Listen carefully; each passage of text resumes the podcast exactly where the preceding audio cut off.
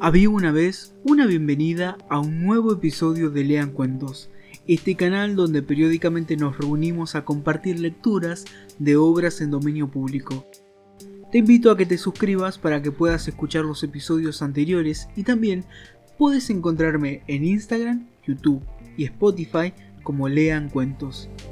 Antes de comenzar, también quisiera invitarte a entrar a cafecito.app barra Lean Cuentos si te gustaría apoyar económicamente a este proyecto. Había empezado a leer la novela unos días antes. La abandonó por negocios urgentes. Volvió a abrirla cuando regresaba en tren a la finca. Se dejaba interesar lentamente por la trama, por el dibujo de los personajes. Esa tarde, después de escribir una carta a su apoderado y discutir con el mayordomo una cuestión de parcerías, Volvió al libro en la tranquilidad del estudio que miraba hacia el Parque de los Robles. Arrellanado en su sillón favorito, de espaldas a la puerta que lo hubiera molestado como una irritante posibilidad de intrusiones, dejó que su mano izquierda acariciara una y otra vez el terciopelo verde y se puso a leer los últimos capítulos. Su memoria retenía sin esfuerzo los nombres y las imágenes de los protagonistas. La ilusión novelesca lo ganó casi enseguida.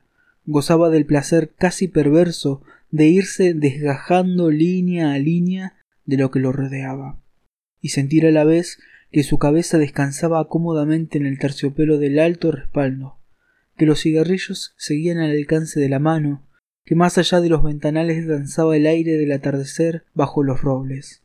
Palabra a palabra, absorbido por la sórdida disyuntiva de los héroes dejándose ir hacia las imágenes que se concertaban y adquirían color y movimiento, fue testigo del último encuentro en la cabaña del monte. Primero entraba la mujer, recelosa. Ahora llegaba el amante, lastimada la cara por el chicotazo de una rama. Admirablemente restañaba ella la sangre con sus besos, pero él rechazaba las caricias. No había venido para repetir la ceremonia de una pasión secreta, protegida por un mundo de hojas secas y senderos furtivos. El puñal se entibiaba contra su pecho y debajo latía la libertad agazapada. Un diálogo anhelante corría por las páginas como un arroyo de serpientes, y se sentía que todo estaba decidido desde siempre. Hasta esas caricias que enredaban el cuerpo del amante como queriendo retenerlo y disuadirlo, dibujaban abominablemente la figura de otro cuerpo que era necesario destruir. Nada había sido olvidado. Cuartadas azares, posibles errores. A partir de esa hora, cada instante tenía su empleo minuciosamente atribuido. El doble repaso despiadado se interrumpía apenas para que una mano acariciara una mejilla. Empezaba a anochecer. Sin mirarse ya, atados rígidamente a la tarea que los esperaba, se separaron en la puerta de la cabaña. Ella debía seguir por la senda que iba al norte. Desde la senda opuesta él se volvió un instante para verla correr con el pelo suelto. Corrió a su vez, parapetándose en los árboles y los setos, hasta distinguir en la bruma malva del crepúsculo la alameda que llevaba a la casa. Los perros no debían ladrar y no ladraron. El mayordomo no estaría a esa hora y no estaba.